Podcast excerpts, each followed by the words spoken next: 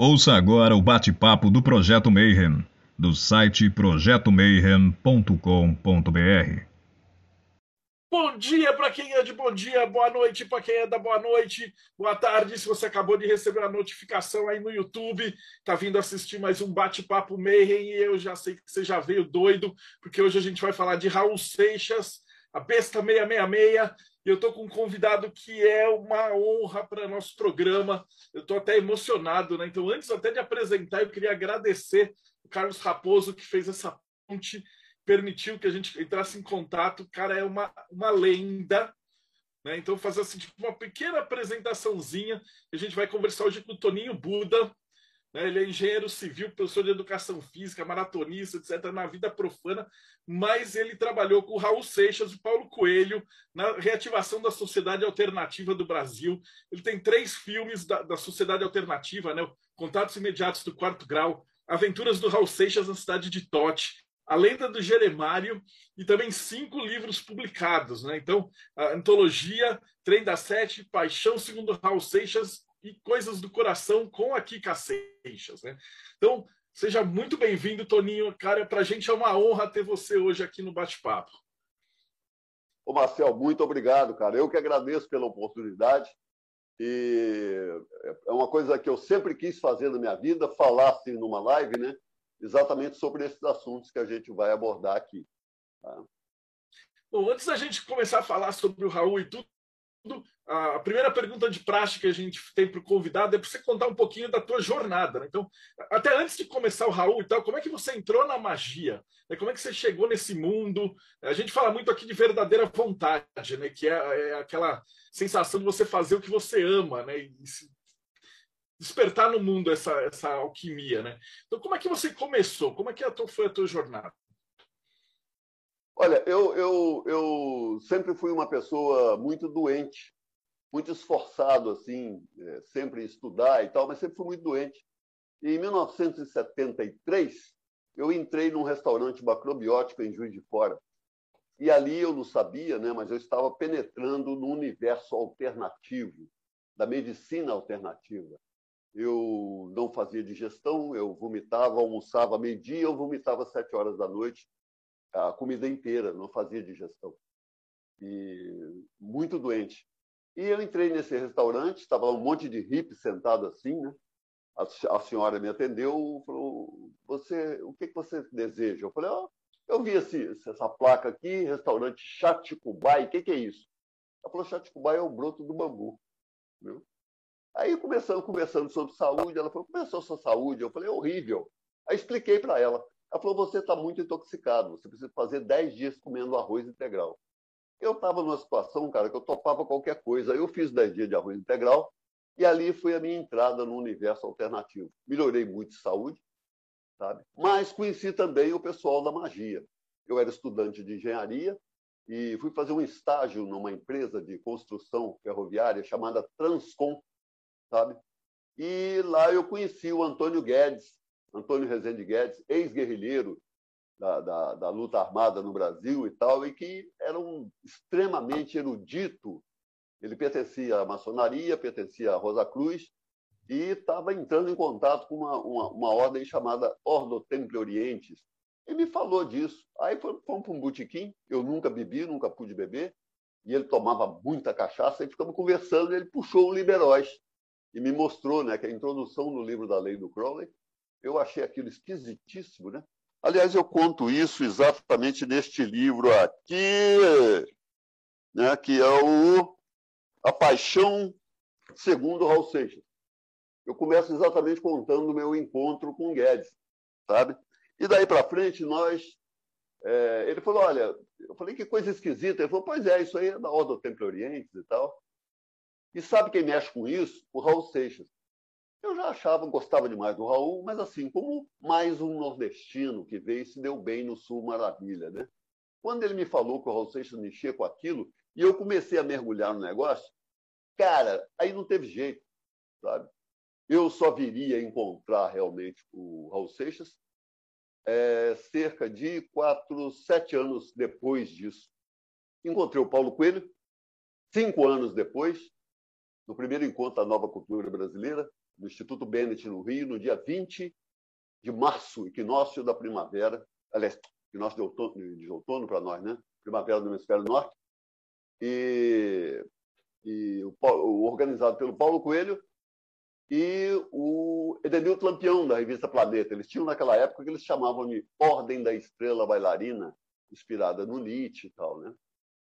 E eu já tinha feito contato também com o Paulo Fernando Cronenberger, né, que era o homem dos discos voadores, organizou os, os festivais todos de disco voador, inclusive os congressos internacionais em Brasília e tal. E assim, eu, apesar de fazer engenharia, formei em 1978, mas eu vivia mergulhado nisso. Depois acabei montando com a Patrícia um restaurante macrobiótico em Juiz de Fora, que era o, centro, o lugar de encontro da malucada toda, né? Então, mas eu era principalmente entusiasmadíssimo com a Sociedade Alternativa e o livro da lei do Crowley, sabe? Fui mergulhando, fiz, fiz contato com a OTO, Cláudia Canuto e tal, sabe? Um relacionamento muito conturbado, porque nós éramos muito zoados, né? Assim, a turma de Juiz de Fora, cara, eu até mostrei para vocês aí, mandei um, um vídeo, né, um trailer do meu filme Contatos Imediatos do Quarto Grau, que conta a história de dois seres extraterrestres que há 10 mil anos visitam regularmente a Terra, vindo da distante galáxia de Telemosiris, na constelação do Grande Cão. Nesse desembarque, eles resolvem, então, dar um jeito no planeta e empreendem cinco batalhas contra a resignação bovina. Que luz é essa que vem vindo lá do céu? Brilha mais que a luz do sol, vem trazendo a esperança pra essa terra tão escura. Ou quem sabe a profecia da divina escritura? Quem é que sabe o que é que vem trazendo esse clarão?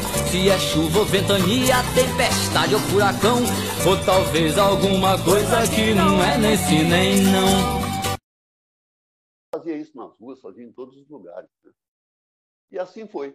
Mas quando eu encontrei o Paulo Coelho lá no Rio, eu cheguei no, no encontro, no primeiro encontro da nova cultura brasileira.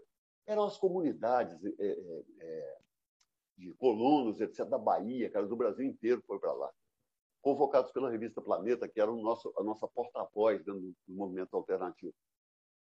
E, mas é, foi triste porque era, era gente, eram hippies, a grande maioria, mas muito pobres, né?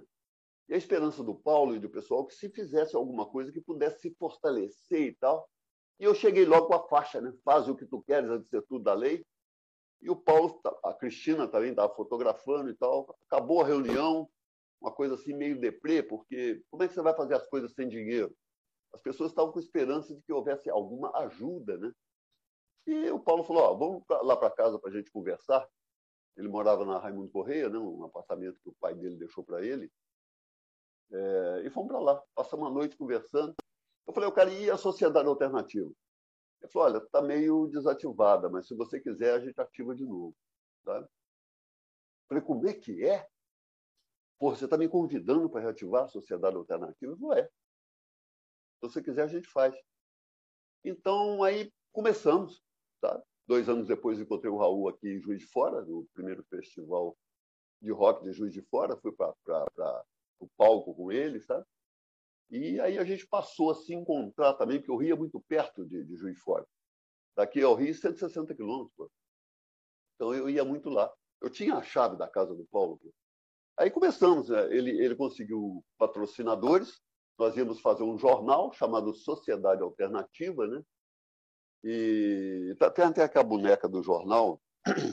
Tudo eu que fazia, né? Assim, essa parte é, é, de, burocrática, assim, de montar as coisas.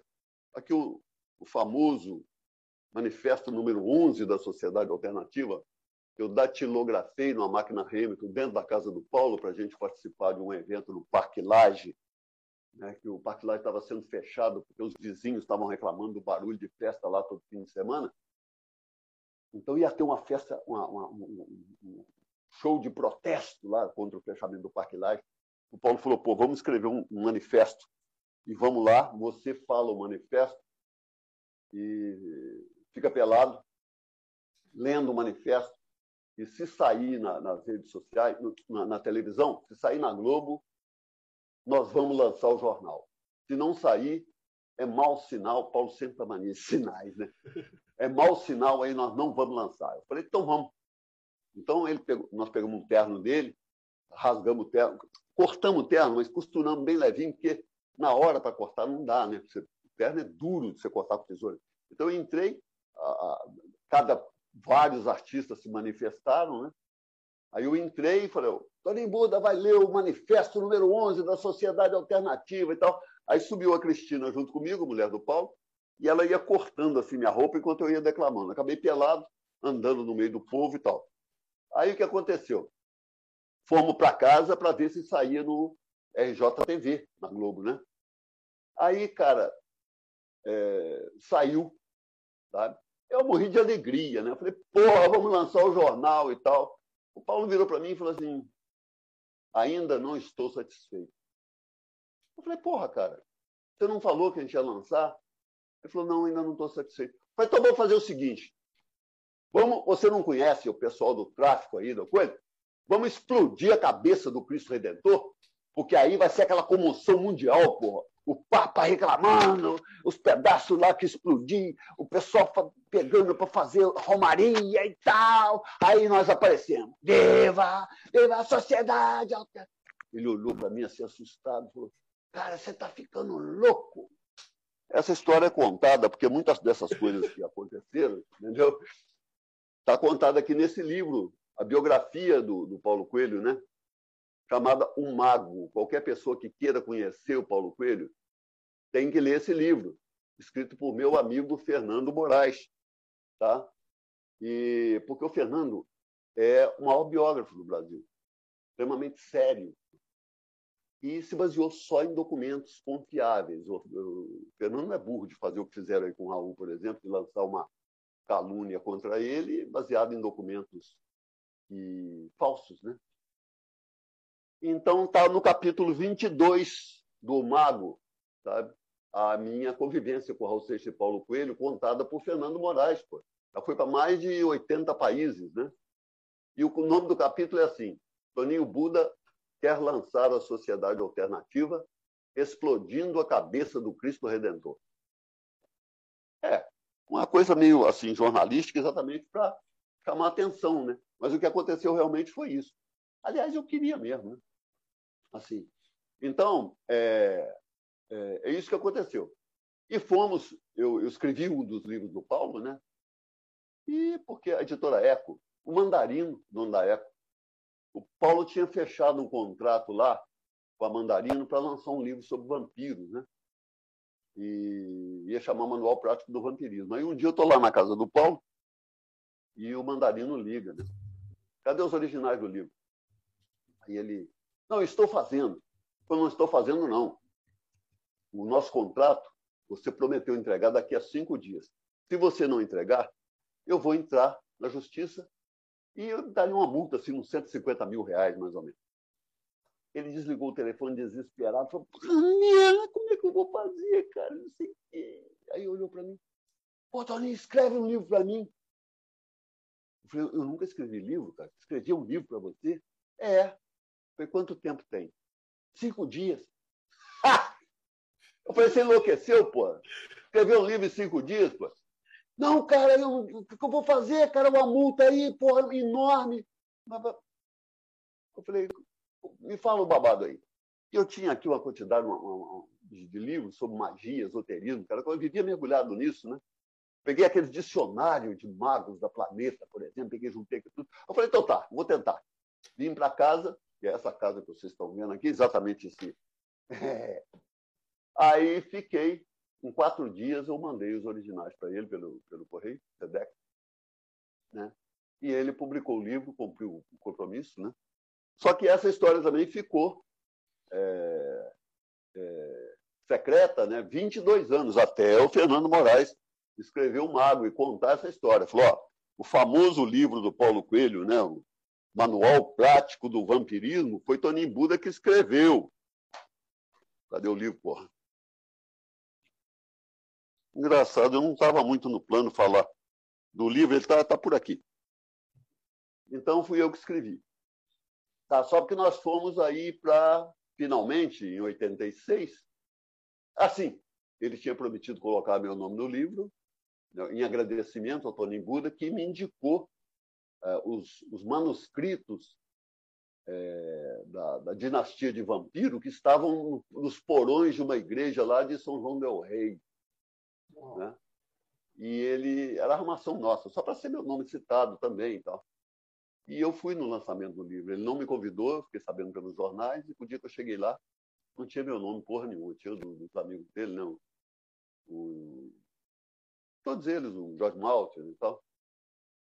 Eu voltei para minha casa, falei, pô, sacanagem. Sabe? Mesmo assim, é, continuei conversando com ele. Ele me convidou para ir para a Espanha quando ele estava fazendo o caminho, ia fazer o caminho de Santiago. Eu não sabia que ele ia fazer o caminho de Santiago. Ele me convidou para a gente estender a editora Shogun dele lá. E nós fomos para lá. Quando chegou lá, as coisas que aconteceram me mostraram. Eu falei, pô, eu estou no caminho errado, cara. Ele, principalmente, assim, já muito aí que eu percebi claramente as ligações do Paulo com a ordem dos jesuítas, né? O mestre J, na verdade, lá é Jesus, né? Eu falei, esse cara tem nada a ver com o que eu estou querendo e o que eu entendo de Telemann, etc. Aí abandonei tudo lá, falei com ele, falei, oh, chega, para mim chega, eu vou voltar para o Brasil e vou ser o que eu sou, engenheiro civil, na, formal, né? Trabalhei um ano em Vitória, no Espírito Santo, como calculista de estrutura concreto armado e depois fui para a de Júnior, consegui, passei 10 anos na de Júnior é, como engenheiro de obras, sabe? Então foi assim a, a trajetória. Mas quando o, lá em São Paulo eu encontrava com o Raul, né? Este livro aí, Coisas do Coração, que mexi nas coisas do Raul todas, né? Encontrei lá, é, nos últimos escritos dele, até me citando, né? Buda, ele preocupado comigo, porque ele viu que eu estava muito triste, né, por, pelo estado de saúde dele. Teve eu, um maratonista, sempre preocupado com saúde, né? Porque eu entrei na sociedades alternativas pela porta dos fundos, né? Eu entrei pela área da saúde, né? Da, da, da, dessas coisas. Não entrei pelo sexo, drogas e rock and roll. Eu nunca fui assim. Eu fui do rock and roll, sim, né? Só pro... quando o Raul morreu, eu comecei a fazer cover do Raul também, né? Fazer shows. Né? Então continuei a história, sabe? E continuo nela até hoje. Só que ao longo da história eu percebi realmente, é, porque cada pessoa interpreta a vida e a natureza de acordo com o seu repertório, né? o que vai aprendendo durante a vida. E eu acho que eu tenho uma, uma visão razoável do que, que é a sociedade alternativa do Seixas, sabe? E vi assim os grandes enganos que estão acontecendo até hoje por aí, sabe? E sempre na contramão de tudo que acontece, porque eu falei, pô, cara, que vocês estão fazendo com a obra da Raul aí é um negócio vergonhoso, é um insulto à vida e obra dele, tá? Deformações em todos os sentidos. E assim eu fui. Aí a Kika, como eu sempre tive muito ligado, a Kika, né, quando o Raul morreu, em 89, eu já era uma pessoa bem, bem conhecida né, no Brasil todo. Esse livro aí do esse best-seller da Martin Claret, de 1992, Raul Seixas, uma antologia, né? Eu escrevi junto com o Silvio Passos, e eu falo aqui exatamente da parte esotérica e tal, que as pessoas passaram a repetir pelo resto da vida aí, né? Todos os dias eu recebo citações, tem um, um maldito programa de busca, eles vendem citações, assim, buscam para você onde você foi citado, e eu, como faço parte de, de, de, de grupos de pesquisa universitários, né, esses, esses, ficam informando a pessoa onde, todas as vezes que ela foi citada. Esse livro aqui, cara, é quantidade enorme de, de pesquisas universitárias aí, que acontecem todo, todo dia, né? TCC, dissertação de mestrado, tese de doutorado.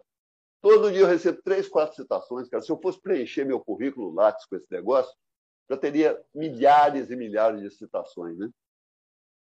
E, e foi assim. Sabe? Então a Kika me chamou. Ela me chamou para a grande, primeiro grande festa do Raul, que o Raul morreu, ela assumiu toda. Essa história está detalhadamente contada aqui no Coisa do Coração. Ela assumiu realmente o controle da obra do Raul. Né? Cerca aí de 250 músicas, que dá 500 contratos e tal. Ela tem as três filhas herdeiras. E ela resolveu colocar isso para funcionar, né? fazer shows e eventos. E o primeiro que ela fez foi em 1992, é, o baú do Raul, o primeiro baú do Raul no Circo Voador. Ela não tinha pretensão nenhuma, fez só um lambe-lambe, colocou ali na, na Lapa, né? e me convidou para participar. Pô. Né? Aí eu fui.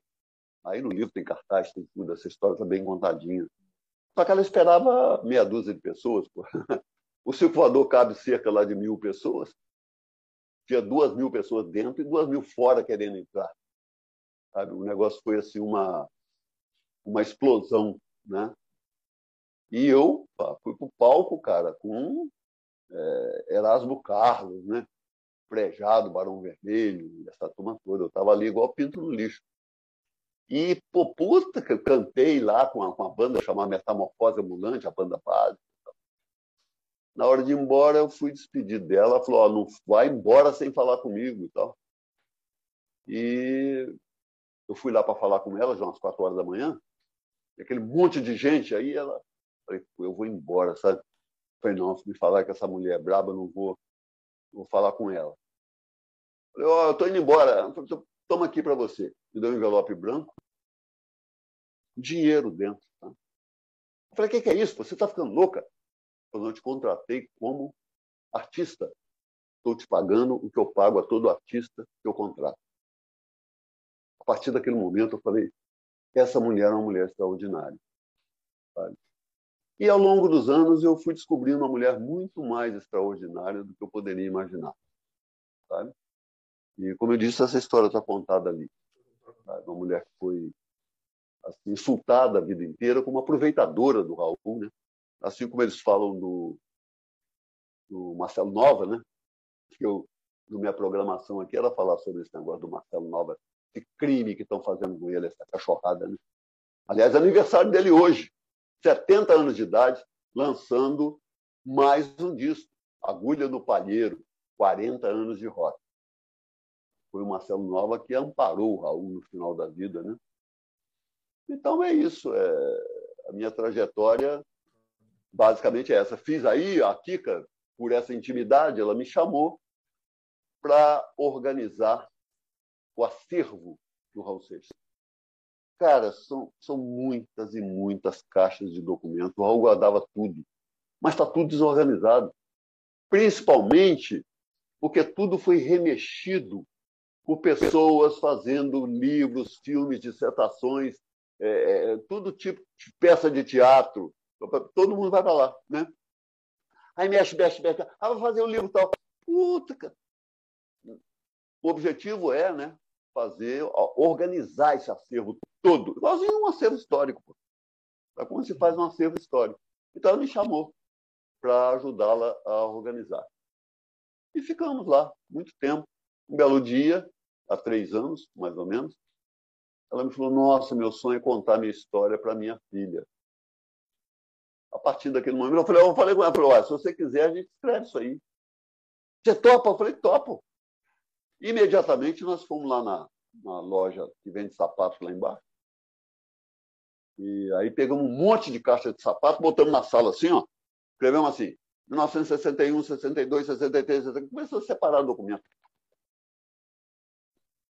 Passamos seis meses preparando o documento nas caixas. Aí depois ficava fácil, ano tal, ano tal, fomos remontando a história dela com o Raul todinha. E ela relembrando. Né? E o negócio foi tomando forma. Quando tinha forma, assim, mandamos para uma editora. Os caras toparam na hora, mas faltava muita coisa. E assim foi todo o processo de construção do livro. Né? Virou um documento histórico, com coisas assim é, extraordinárias, coisas que ninguém sabia. Por exemplo, com relação a Paulo Coelho, né, que todo mundo diz que é um consenso nacional aí que o, o grande gênio da dupla era o Paulo Coelho, o Raul Seixas apenas um intérprete. Né? Então deu para ver lá muitas verdades com relação a isso também, né? quem era o verdadeiro gênio da dupla e muitas outras coisas, porque O Raul teve, cara, ninguém sabia disso, cara. O Raul teve 10 discos de ouro. Na verdade, são oito de ouro e dois de platina. Platina vale muito mais, né? Na época do Paulo Coelho, nos anos 70, ali do, do Pigabandu, Guita, Novion, 10 anos atrás e tal, ele só teve um disco de ouro com o Guita. Quando a Kika chegou na vida dele, em 1979, final de 79, em 1900, ele estava completamente destruído, desacreditado. Em, 1900 e, e, em 1980, o ano seguinte, ele ganhou mais o, o segundo disco de ouro né, com o Abd César, com alugas e tal. E só nos anos 80 ele ganhou mais cinco discos de ouro. Depois que morreu, mais quatro. Tudo produção de uma mulher chamada Kika Seixas, que era produtora dele, ela sempre trabalhou com produção. Tá? E para mim é uma satisfação enorme, porque está é, tá cada vez mais mergulhado nisso que sempre foi a paixão da minha vida. Né? Então, estou até hoje. Só que, feito o livro, sabe, agora é o que eu falei com o pessoal, eu não ganho um centavo com relação a esse livro. Eu fui pago para como ghostwriter. Como eu fiz lá para o Paulo Coelho. Como eu fiz com antologia também, nunca cobrei um centavo de direitos autorais desse livro. Dei, fiz doação para o Raul Rock Club, em São Paulo, porque o Silvio sempre teve muita dificuldade de lidar com dinheiro, com tudo. Nunca tinha nada. Eu falei, não, eu não quero nada desse livro. Eu só quero o autor Toninho Buda aí. A mesma coisa aqui, né? Então, eu, eu, o livro daqui que eu fui pago para escrever o livro e um valor fixo. Mas o, o, o questão de dinheiro aí é com a Kika e com a editora. Normalmente é a editora que, que, é, que é dona, né? Isso acontece com o disco, acontece com tudo. O, o, autor mesmo ele recebe uma parcela. Mas o que, que era importante para mim? É isso aqui, de uma certa forma, me liberta também, porque agora eu começo a falar as coisas que eu realmente penso de tudo isso. Tá? E sei que eu estou absolutamente sozinho, assim, de uma certa forma. Porque Cara, você não está sozinho de jeito nenhum. de é. jeito nenhum. Aqui no, no Mayhem, a gente, o pessoal acompanha, assim, a gente é fã. O Raul, para a gente, é equivalente do Elvis aqui no Brasil, né? Ele é, é ainda mais se é. você estuda magia, né, cara? Ele não tem comparação, ele é o cara. É. E não apenas isso, né, cara? Quando você sabe da história, que é esse roteiro que eu fiz aí, é, quando você sabe detalhes da história, você vê que, que, que, que viagem fascinante que o Raul fez. Sabe? E o mais maravilhoso disso tudo é ter permanecido fiel até a morte, né? Porque pouquinho antes de morrer, ele estava lá. Né? Faz o que tu queres, antes de ser tudo da lei e tal. E eu falei assim, é, pessoas que tentam denegri-lo. Eu, como eu coloquei no roteiro, as pessoas tentam denegri-lo de duas formas, né? ou por calúnia, ou por é, má interpretação da, da própria pessoa. Né? Diz que ele era coisas que ele não era. Sabe? Como eu disse. Ah, hoje aí, a gente tacou aqui para a gente tirar limpo essa, essas pegadas. É. Antes, da gente, antes da gente começar, como é que está indo essa biografia da Kika? Ué, você, você colocar aí, ó, Amazon, coisas do coração. Então, se você fizer isso aí agora, pode tem alguém que faça aí? Ah, o pessoal, ah, o Rodrigo já vai colocar aqui para gente. Depois os links vão é. estar aqui embaixo na, na descrição do vídeo. Sabe, sabe, por quê? Eu consultei ontem, ontem, porque ali aparece, você põe assim, Amazon, Coisas do Coração, Minha História com Raul Seixas. Né? Aí aparece o livrinho assim, aparece todos os dados do livro e, e, e vem escrito assim, é, classificação nos mais vendidos. Aparece toda hora. E muda todo dia também.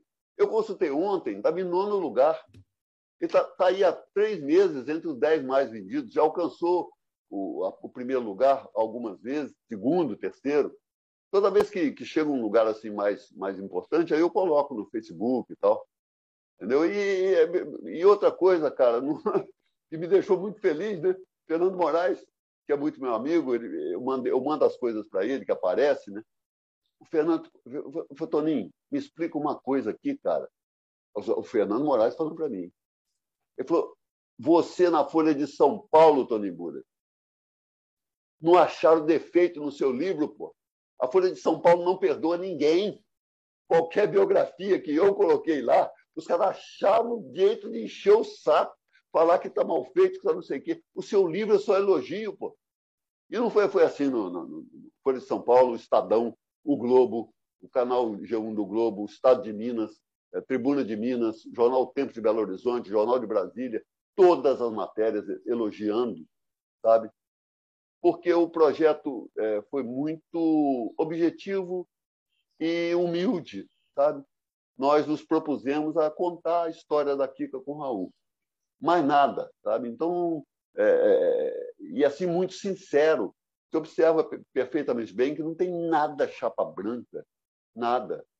E esclarece coisas assim maravilhosas para a própria Kika, né, que eu fiz questão de fazer o livro como se fosse. Quem montou o livro todinho fui eu. Eu só entrevistava ela e pegava documentos e tal, né?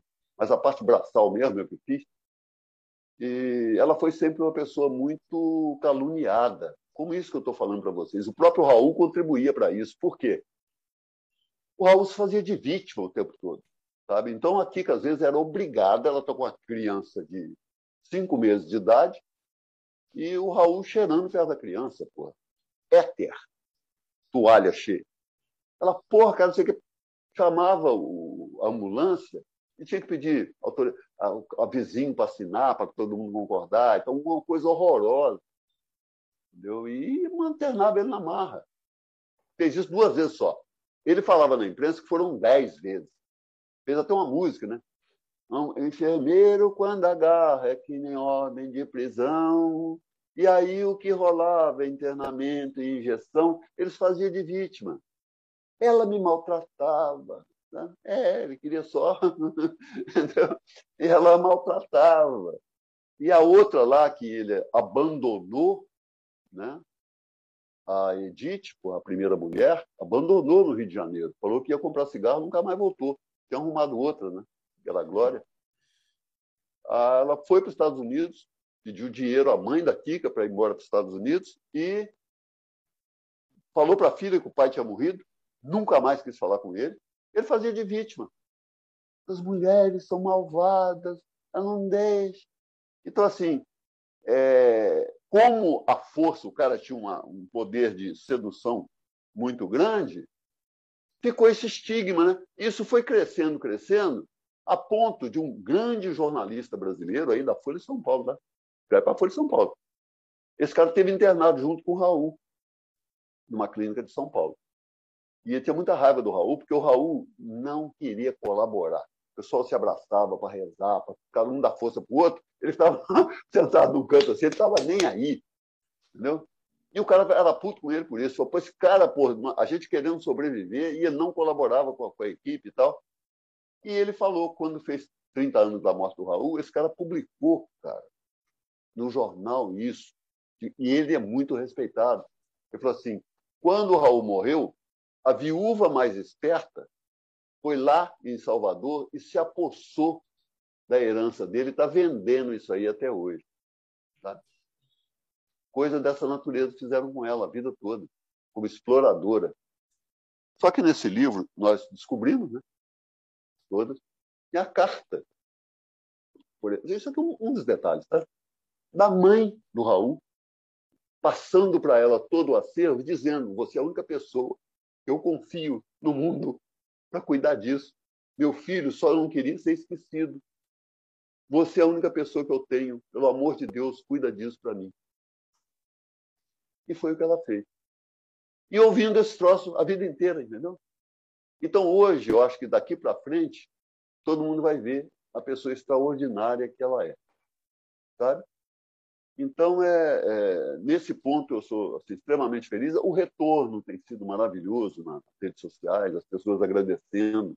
E, porque o livro é, e eu confesso que eu, meu objetivo como fazer o documento era esse, era mostrar, é uma homenagem às mulheres, homenagem às mães, principalmente às mães que cuidam de filhos problemáticos. Movimento com drogas, etc. Sabe? Porque o Raul era como se fosse uma, uma criança com problema com droga, cara, é um negócio inacreditável. Ele não conseguia reagir, realmente, né? E... Então é isso, assim. Muito, muito feliz de, de, nessa trajetória eu ter construído coisa dessa natureza. Mas o mais importante mesmo para mim é realmente o, o, a sociedade alternativa, não como sociedade, como eu já disse, que ela não é para a sociedade, né? ela é para o indivíduo. Isso é que é maravilhoso na sociedade alternativa. Não é uma coisa para a sociedade, é para o indivíduo. Não é novidade. Sabe? O Crowley não fez nada de novo, assim. Ele fez uma reciclagem muito bem bolada, da erudição dele na área esotérica, né? Mas foi maravilhoso, sabe? E o fato de, quando a gente entende a audácia dele, né? a, a petulância dele, a trajetória dele, né? em se dizer o profeta da nova era. Agora, o que existe mais maravilhoso ainda é que na linha sucessória lá, o, o, Marcelo Mota foi lá estudar com Carl Germer nos Estados Unidos. Então era Crowley, Carl Germer, Marcelo Mota, Paulo Seixas. Se o Marcelo tivesse ganho o processo nos Estados Unidos como é, grande chefe da UTO no, no, no mundo, Paulo Seixas corria o risco de ser o herdeiro do Marcelo Mota. Marcelo morreu com 56 anos, abandonado, sozinho. Ele não tinha dinheiro, não tinha capital para poder brigar na justiça com os caras. Mas você já pensou se ele consegue? Você já pensou se a empresa Sociedade Alternativa desse certo? Era uma empresa a nível é, social, era uma produtora de shows. Quando o Paulo registrou a Sociedade Alternativa juridicamente, ela era uma produtora de shows. Agora, compositores, né? quem fez toda a versão das músicas do Raul para o inglês para lançar o Opus 666 nos Estados Unidos foi o Marcelo Mota. Ele tinha inglês para isso, o Raul não tinha. Aliás, Raul e Paulo Coelho nunca se formaram em nada. Você vê os textos né, deles, todos dois. Paulo Coelho, o grande problema dele no início como escritor é exatamente a barbaridade que ele escrevia em português. Né? Eu só meti o pau nele. Só que ele tinha aprendido né, esse negócio do, de Telemann também, e uma ajuda muito grande do pessoal da esquerda. Né? A partir do momento que ele teve o apoio integral do Roberto Menescal. Em 74, o Roberto Menescal que acudiu ele na crise de depressão que ele teve quando ele foi preso, em maio de 74. Agora, a canalice dele, o que ele fez, faz até hoje, fez há dois anos atrás agora, junto com o JB Medeiros. Acusar o Raul Seixas de ter entregue à ditadura militar. Porra, sacanagem, velho. Só porque deu uma de filho pródigo e entrou para a igreja, você fez exatamente isso, né? filho pródigo. A verdade da ordem dos jesuítas. Perinde a cadáver. O jesuíta obedece como um cadáver. Porra. Então você tem sucesso, você tem apoio mundial, você tem sucesso. Né? Agora, por causa disso, você diz que é tudo obra do demônio que você fez com o Raul? Sacanagem, cara. Sacanagem. Entendeu? Então ele fez isso. E disse lá, mas eu, como eu falo aqui no roteiro, né, eu acredito que isso característica dos oprimidos os que posam de oprimidos, colocam a culpa em todo mundo. Quando Paulo conheceu o Raul, cara, o Raul Seixas era um, era um produtor da CBS, terno e gravata. Paulo sempre foi maconheiro, drogado, filhinho de papai, vivia de mesada do pai dele. Já tinha sido preso no Paraná quatro anos antes. Confundiram ele com membro do, do, do, do, grupo do. Qual é o nome daquele terrorista? Esqueci. Já tinha sido preso. A ficha dele era sujíssima. Pô. A namorada dele, a Dalgisa, tinha pertencido à MR8. Pô. O cara tinha, todo mundo sabia. Aí o dia que o, que o, que o, que o DOPS chamou os dois para fazer interrogatório sobre sociedade alternativa e tal, o Paulo ficou detido. E fala que foi porque o Raul denunciou ele, cara. Não foi. Era a ficha suja dele, cara. Naquela época o cara fazia isso. Aí, com a ficha dessa, claro que os caras seguraram ele mais. Né? Ele pôs a culpa no Raul, cara. Sabe? Então, assim, uma, uma, uma... Por quê? Porque ele se sentia menosprezado dentro da UTO. Por quê? Ele é tão, tão, tão desonesto, assim. Quer dizer, a pessoa vingativa é assim, né? Que ele fez esse livro aqui, pô, eu tinha organizado o roteiro direitinho. Ele fez este livro, A Canção do Mago, quando o Fernando Moraes estava escrevendo O Mago, ele fez a canção do Mago com a Érica Marro, exatamente para provar que ele era o grande gênio da dupla, né? Deu errado. E quando você lê isso aqui e analisa, você vê que ele não teria a menor condição, você compara a trajetória musical dele com a trajetória musical do Raul, não tem a menor condição de ter sido o gênio da dupla. Aí que eu falo de você e do Roberto Menescal, que tentou transformar o Paulo Coelho num novo Raul Seixas. Só que o Paulo não consegue. Paulo não consegue tocar nem birimbau, que é uma corda só, e nem cantar absolutamente nada, né? Nunca. Menescal fez com ele um teste.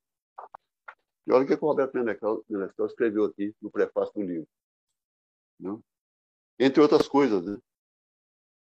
É, pá, pá, pá, pá, pá. Não, prefácio está aqui. É, aos poucos eu fui entendendo o jogo e vi que o maluco beleza era o Paulo. E Raul, cada dia mais maluco e beleza. No final.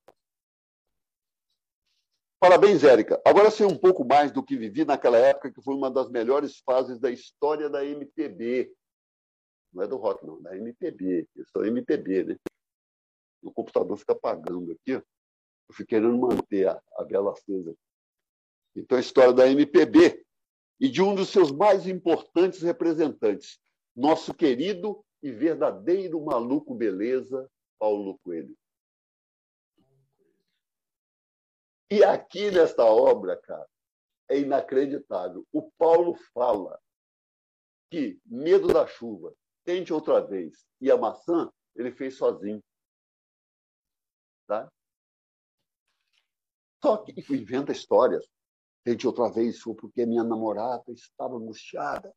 Aí eu fiz para ela, tente outra vez. Só que tem o seguinte: o Marcelo Ramos Mota processou Raul Seixas por causa de Guita, a maçã, tente outra vez, modificações na letra. Nenhum momento cita Paulo Coelho. Paulo Coelho para os dois não existia. E era essa a grande angústia do Paulo a grande inveja dele, o grande ódio, porque ele era um cara muito dedicado, muito estudioso, muito organizado, sabe? Mas a empresa que seria de shows ou sociedade alternativa, ele queria controlar, não apenas a empresa. Documentos lá do Euclides, né? muito meu amigo Euclides, por sinal, sempre foi. Né? É, documentos do Euclides tem aí, fazem parte hoje da, da história do, da UTO no Brasil. Né? Documento do Paulo Coelho pedindo para ser o tutor do Raul Seixas. Ele queria ter um documento que dissesse que ele mandava no Raul Seixas. E, então, ele, e, e dava tudo errado. O problema é esse. E o problema é que o Raul mandava todo mundo também para aquele lugar. Né? O Paulo, o Menescal dentro da, da, da gravadora, né?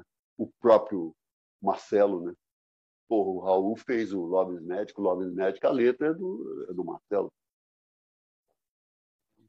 O inglês era o Marcelo. O de inglês era o Marcelo. Lobes Médico foi feito pelo Marcelo. O Paulo vai e coloca, o, o, o Raul Seixas vai e coloca Raul, Space Glow, aquela mulher dele, e não põe o nome do Marcelo. Cara, o homem virou um paletó sem manga.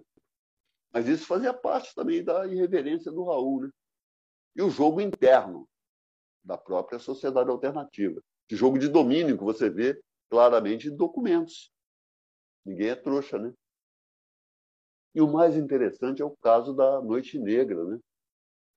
Tá aqui, cara, no livro. Eu falei aí, ó. O falei com vocês que eu organizei o negócio, a coisa tem que ser organizada. Agora, eu não acho a biografia do Paulo. Cadê não, o Marco? Oi? Que a gente brinca, quem sabe faz ao vivo, né? é, é. Então, mas é muita coisa que eu estou te falando. Como eu estou divagando aqui, não é por isso que eu te falei. Eu queria um roteiro. Que eu coloco um, um monte de informações organizadas, aí pô, pá, pá, pá, pá, dou uma aula.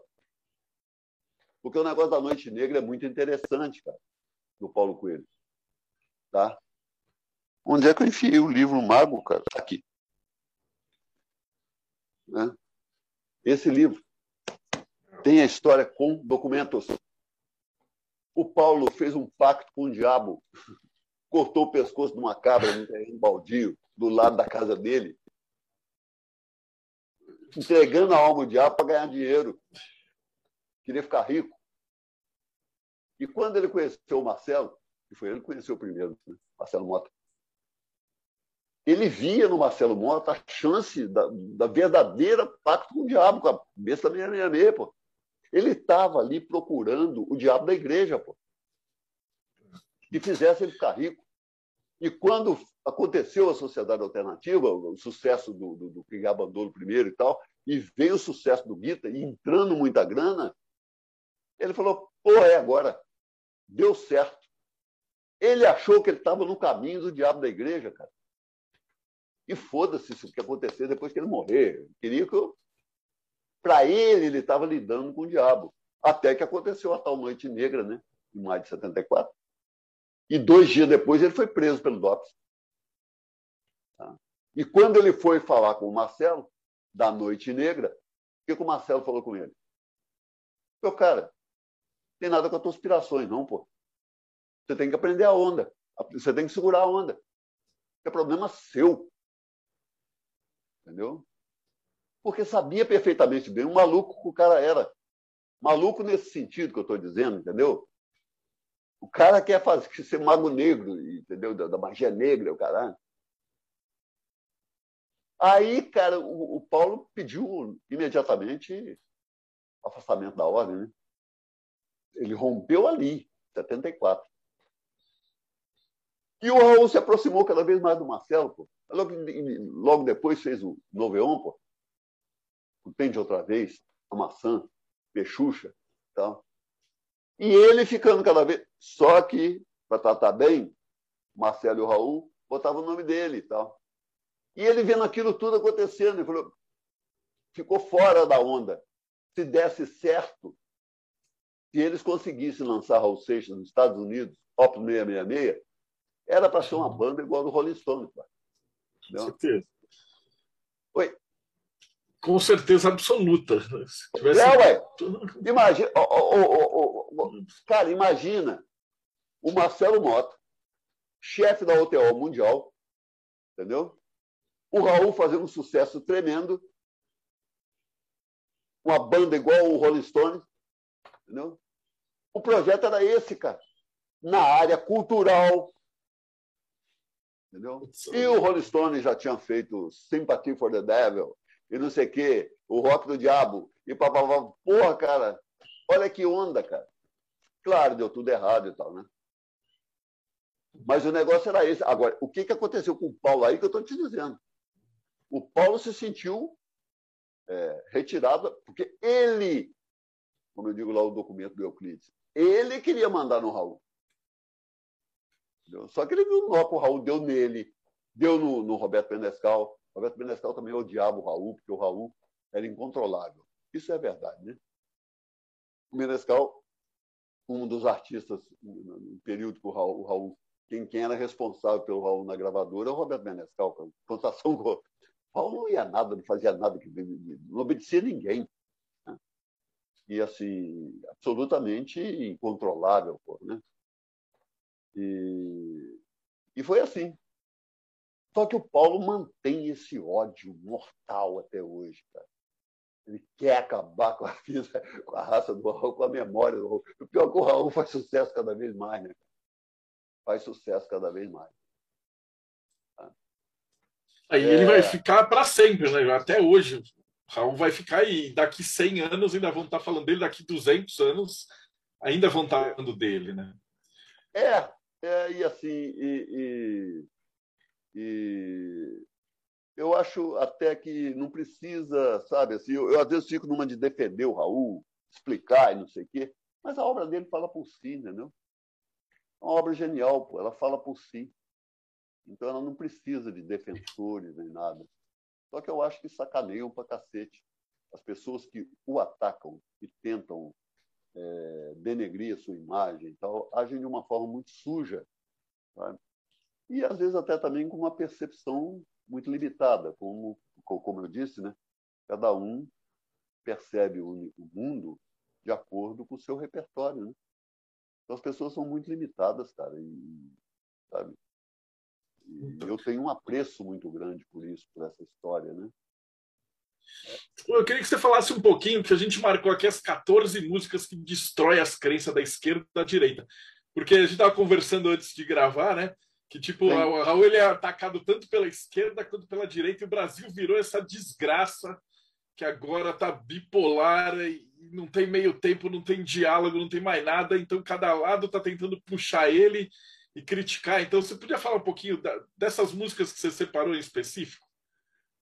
Pois, há pouco tempo, mais um fã do Raul, né? Porque assim as pessoas são muito é, limitadas e elas agem com o coração, principalmente as, os crentes, né? As pessoas que as crenças que as pessoas têm, né? Então, um, um católico me, me, me, abordou, inclusive em Messenger, o Toninho, eu estou percebendo umas coisas do Raul, ele não gosta do Jesus Cristo. Eu falei, cara, é um assunto um pouco longo. Agora, felizmente, eu já tenho algumas coisas prontas, né? Então eu mando para a pessoa. Sabe? Esse roteiro aqui, por exemplo, eu nunca fiz dessa forma como está. Isso aqui vai ser um documento para mim extraordinário. Quando a pessoa falar sobre o assunto, eu não tenho que falar tudo de novo. Isso é por isso que é bom ter uma, obra pronta, né? Então, assim, é, e é difícil entender Telemann. Além do que, né? Como eu disse, cada pessoa interpreta do seu jeito. Né? Eu também tenho uma, uma, uma, uma compreensão limitada.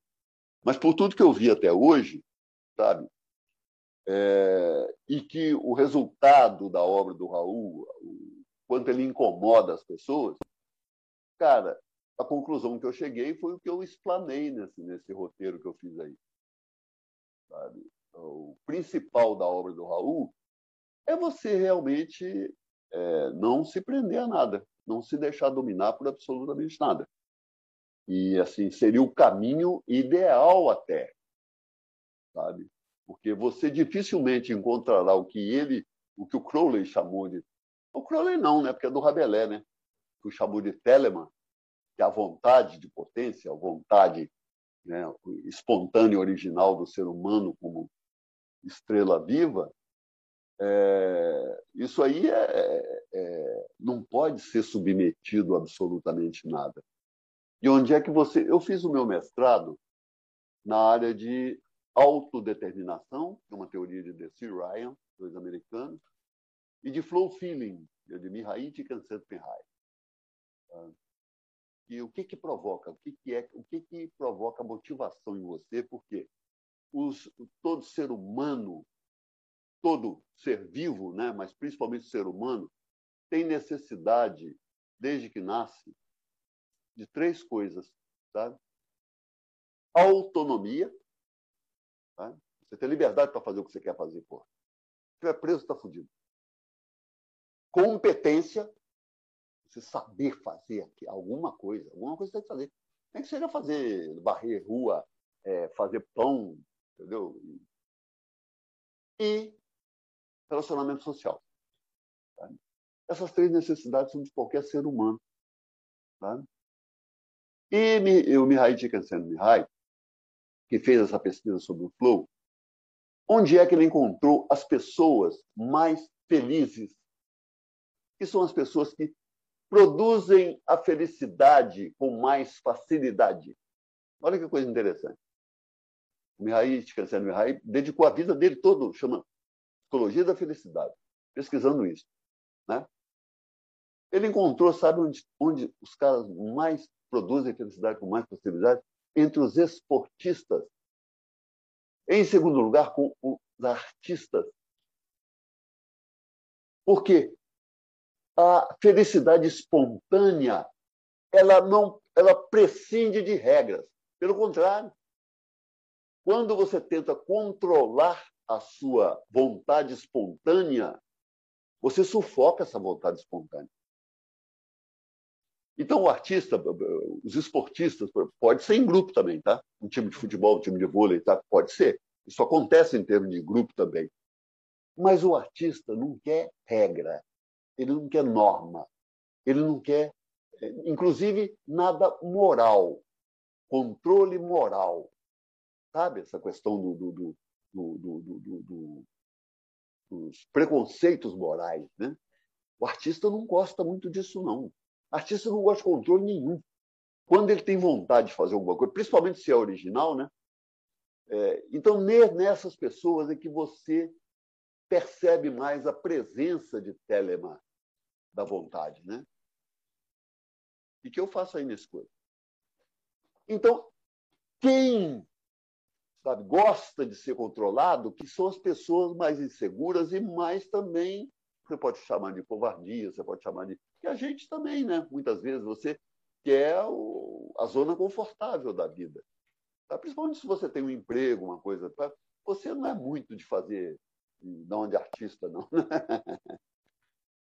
então, o que, que acontece?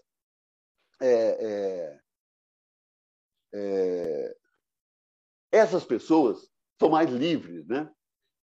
E o Raul incomodou profundamente as pessoas que vivem no conforto das suas crenças. Tá? E fez questão de esculhambar com todas as crenças, de forma muito clara. Só que o camarada que tem uma crença, por exemplo, quem acredita, como eu coloquei, esquerda e direita, eu chamei de cristão e comunista. Se o cara acredita, sabe, no comunismo, na sociedade sem classes, que é o paraíso do comunista, ela vai fingir que não escuta tudo que o Raul falou contra isso. Tá? Se ela é cristã, ela vai fingir que não escuta. O Raul escolhe um pando com todas as religiões. Com Jesus Cristo, então, cara, não tem uma coisa todas as vezes. Uma vez o Raul disse isso e as pessoas vêm me, me dizer que o Raul gostava de Jesus porque ele falou, e realmente ele falou, Jesus está sempre nas minhas músicas. Mas quando você vai ver, é só esculhambando. Jesus, igreja e tal, né? Então eu fiz essa lista aqui para mostrar com 15 músicas, só 15, mas tem muito mais, né? Para mostrar o quanto ele esculhambou com os dois lados. Com os crentes religiosos e com os crentes que também têm o seu paraíso, a sua vida né, no, no, no além, no depois, naquilo que eles prometem. Né? Porque o grande problema que eu, que eu, que eu coloquei, que está ali né, com o Bafomé de Mendes aqui atrás, que aquele ali é um Deus das paixões. Pô. É o Deus da vida na terra. O Deus da natureza, das florestas. É Pan também, o Deus da alegria, da flauta, né? E virou o diabo é o pai do rock, né? Entendeu? Agora, quando você vai mergulhar direitinho na obra do Raul, então eu vou dar uma passada aqui para você ver. O que, que ele fez? Que aí os cristãos que fingem que não escutam, ah, muito legal, falar, o Raul, Raul é engraçadinho, né? Olha a música que ele fez. Antes de eu me confessar com o padre Neném, vou comer intestino de cebola, ter de perto o Papa. Ai, que luxo, meu bem. Vou rasgar dinheiro, tochar fogo nele só para variar. Né? O cara finge que não escuta. O cara fala, antes de eu me confessar com o padre, eu vou comer 3 quilos de cebola. Entendeu? Então vamos ver ali. Ó. Um. Olha, estou falando que eu projetei minha, minha lista ali. Rock do Diabo. É uma negação do Deus cristão e valorização da mãe natureza. Né? Porque o diabo, o pai do rock, é o Bafomé de Mendes. Rock das Aranhas. Um deboche que ele dedicava a Simone Gal Costa entendeu? e Maria Bethânia. Né? É, no muro, vida, coisa. Agora, essa música aí, o pessoal, hoje, do, do politicamente correto, denuncia, como o próprio JB Medeiros, uma das denúncias que o JB Medeiros fez, né? porque o pessoal do. É insuportável esse pessoal aí, tá hoje, né? Da, das pautas identitárias, né? Raul Seixas era homofóbico. Porra, cara. Sabe qual é a história dessa música? Rock das Aranhas? Tinha mesmo uma mulher, uma sapatona, que cantava a mulher do Raul e ela era bonita, de... bonita igual a Xuxa, assim, cara. Só que ela não gostava de homem. E não queria dar para ele. Ela falou, porra, você vem aqui me botar chifre. Entendeu? E vai me deixar na mão. A história verdadeira do Rock das Aranhas é essa. Vem cá, mulher, deixar de mãe, a minha cobra quer comer sua aranha. Aí o cara disse que ele é homofóbico. Homofóbico? Raul, os maiores amigos dele, é o Edistar, porra. Sabe quem foi produtor do Raul Seixas? Padrinho da Vivian, filha do Raul Seixas. Lenny Dale, pô. Criador do Desencroquete. Que a Kika foi produtora dele também, antes de conhecer o Raul. A Lenny Dale, não. As maiores bichonas que já apareceu. Nesse, mas não era lacrador, pô. O cara era competente. O cara não era um oprimido, coitadinho, não sei o que. Não. O cara é esse artista telêmico que eu te falo. O cara caiu num palco, bicho. Dá para seduzir, inclusive, Liza Minnelli e todo mundo. O cara era americano, apresentava na Broadway. Entendeu? Então era uma estrela brilhante, pô. O Edi Star, outro dia, eu vi o Edi, pô, tá com 80 anos, e lá no, no, no programa do Ratinho, participando de um concurso de calouro. Ele com 80 anos de idade, foi deu um maior show, cara. Subiu lá, a plateia não conhecia. Quem conhece de estar hoje? Ninguém, né? Ele mora em São Paulo, apronta o tempo todo. Tá? O Edil é uma pessoa absolutamente livre. Tá? Uma pessoa extraordinária, cara, como artista, como tudo. Isso é que é Telemann, né? Aí o cara vem chamando Raul de é homofóbico, é, é racista, eu não sei, quer colocar esses rótulos. O negócio deles é colocar rótulos a maçã. A maçã é o casamento aberto. Pô. É você ser um corno manso, tranquilo, suportar tranquilamente a chifrança. E uma heresia imperdoável. Como é que você fala que você vai. Não, falar na igreja que vai deixar sua mulher transar com quem ela quiser. a verdade sobre a nostalgia, né, com a negação de tudo que é velho. Tudo quanto é velho, eles botam para eu ouvir. Pastor João e a Igreja Invisível.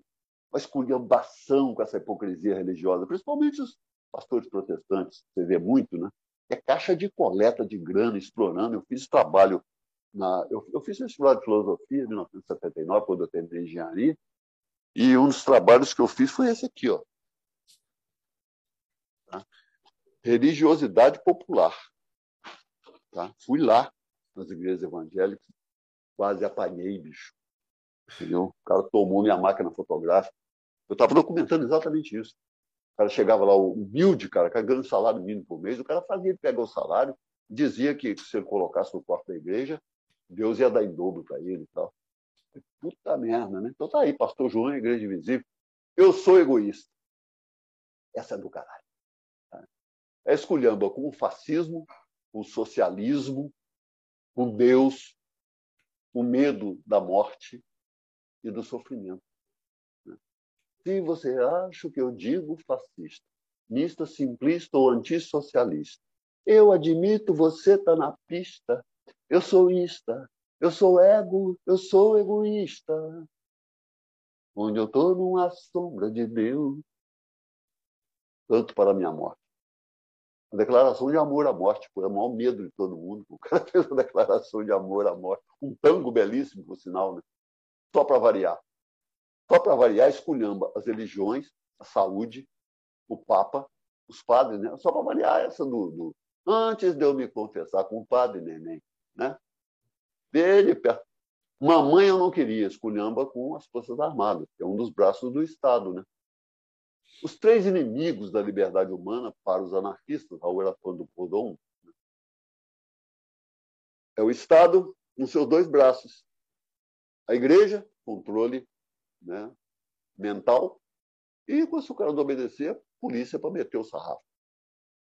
Esses três estão na música é, Cowboy Fora da Lei, né? Os três inimigos da liberdade, que é o governo. É, é, Mamãe, não quero ser prefeito. Pode ser que eu seja eleito do Estado. Oi? Alguém pode querer me assassinar. Alguém pode querer me assassinar, mas eu preciso... esse é o Estado. Agora, olha é. só. Deus me livre, eu tenho medo. Morrer de pendurado numa cruz é igreja. igreja. É, e, e, tem a polícia também, que é o, o é, os três, os três estão aí. O, estão os três aí. Cowboy fora da lei. E quando acabar, o maluco sou eu, de novo, todos três. Né? Quando acabar, o maluco sou eu. Não bulo com governo, com polícia, nem censura. É tudo gente fina, meu advogado jura. Já pensou o dia em que o Papa se tocar e sair pelado pela Itália a cantar, rei, rei, ah, quando acabar, o maluco sou eu. Os três de novo. Cunambava com todos. Né?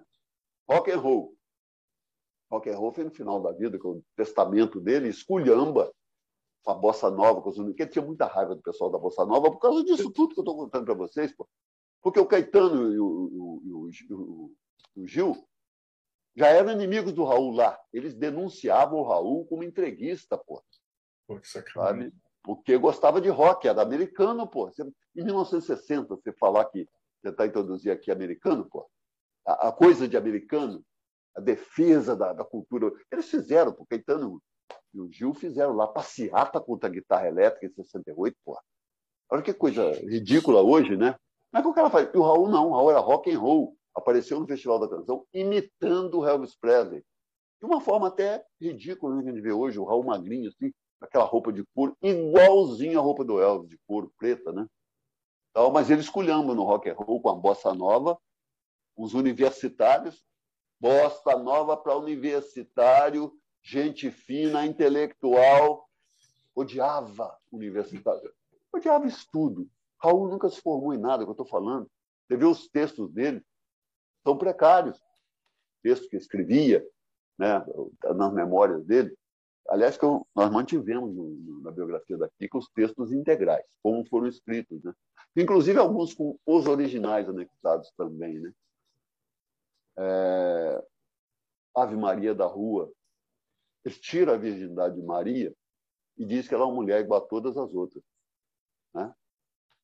Imagina fazer isso com um cara, um católico, cara, aqui, ó, escuta, a música é belíssima, né? A Maria da Rua. Mas quando o católico fala, peraí, o que, que esse cara está fazendo com a Nossa Senhora da Aparecida aí? Ele está vulgarizando a Nossa Senhora, cara. Love is magic. Né?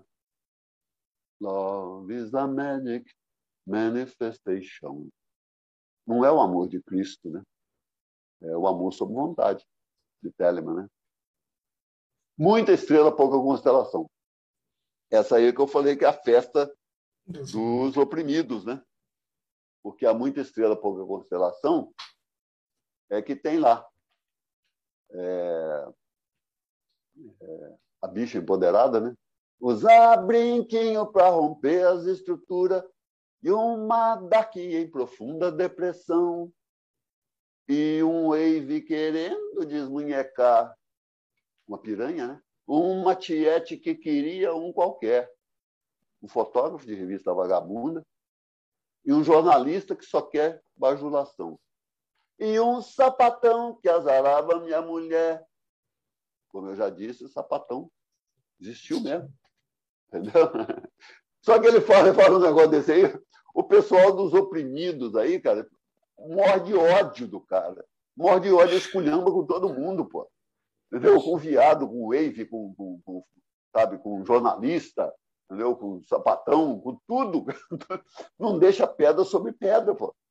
Tá? Aí você vai ver. É? Cara, ele bateu em todos os lados possíveis e imaginários, cara. Tá certo lados. ele. Oi? Tá certo ele. Olha, o, o, que eu acho, o que eu acho é o seguinte: o que que tá, é...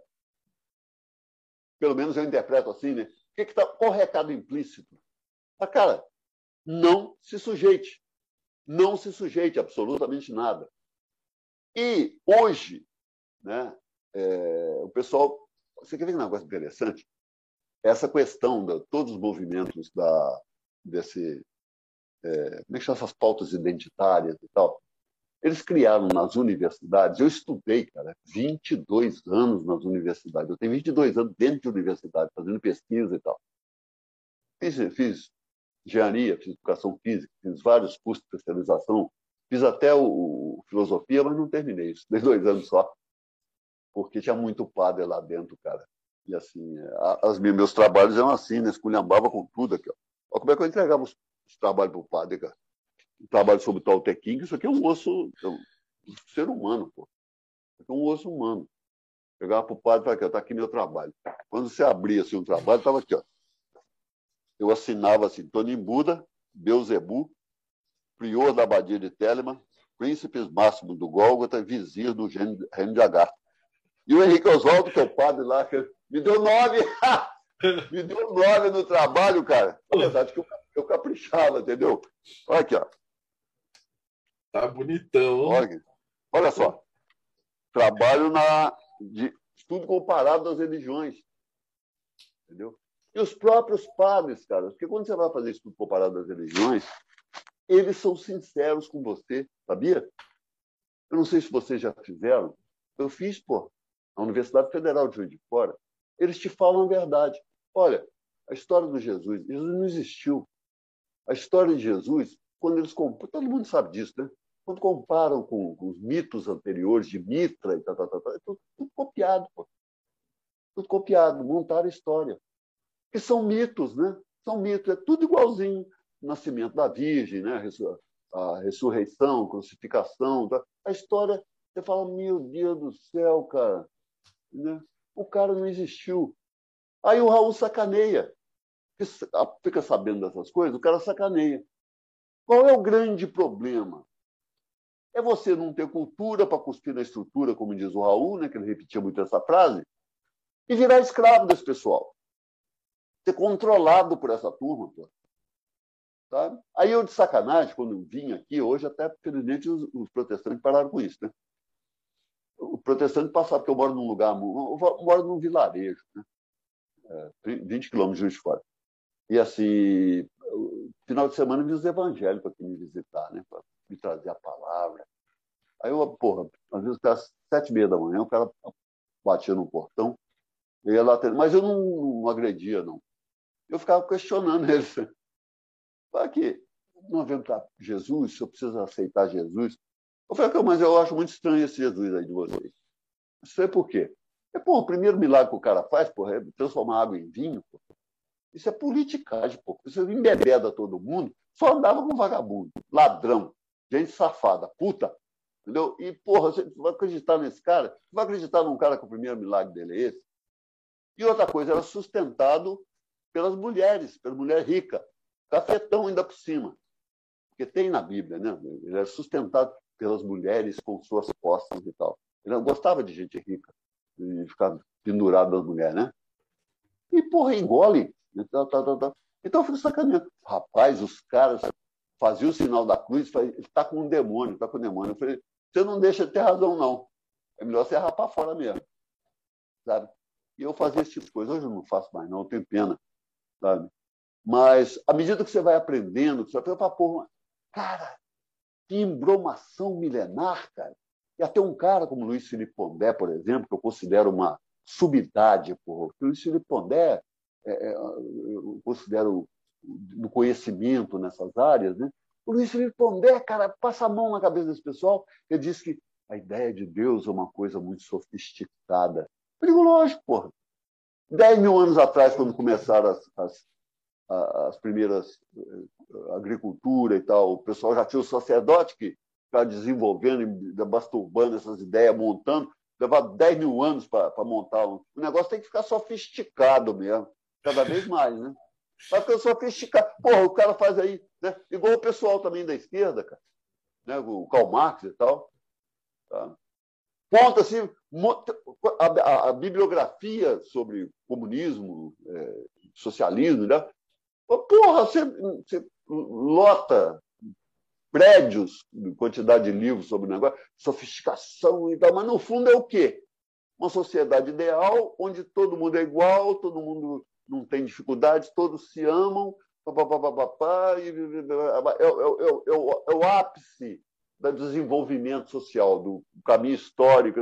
Embromation, embromation do cacete, cara. Entendeu? Aí os caras vão montando essas histórias e não existe, né? sabe? Então, assim, eu falo, pô, então, o que eu vejo de maravilhoso, sabe? No questionamento, quando a gente aprende algumas coisinhas, você não precisa ser extremo erudito e nada, não. Olha assim e você fala, pô, sabe? Esse negócio é muito esquisito, porque se resume em quê? Uma casta, que era desde os sacerdotes lá, né? e que controla uma multidão imensa. Seja no capitalismo, seja no socialismo, comunismo e tal, comunismo, pelo que eu sei, é a aplicação prática do socialismo. Né? Então, assim, então, por isso que eu chamo o pessoal de comunista. Eles não gostam, não. Né? Parece que o nome ficou queimado, aí o pessoal gosta de ser chamado, eu acho muito engraçado, cara.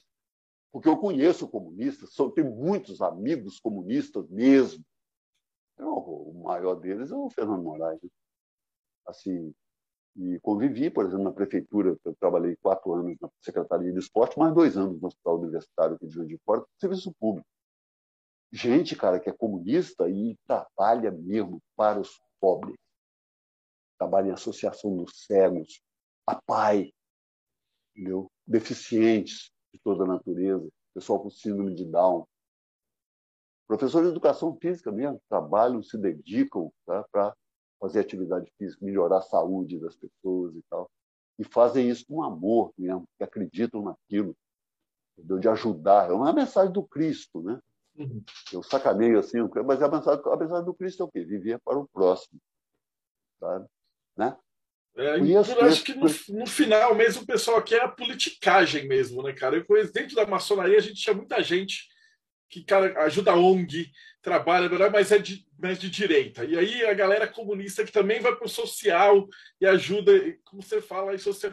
E, cara, em dois, três anos, esse pessoal não está mais nem se conversando. Isso dentro da ordem, né? Imagina lá fora.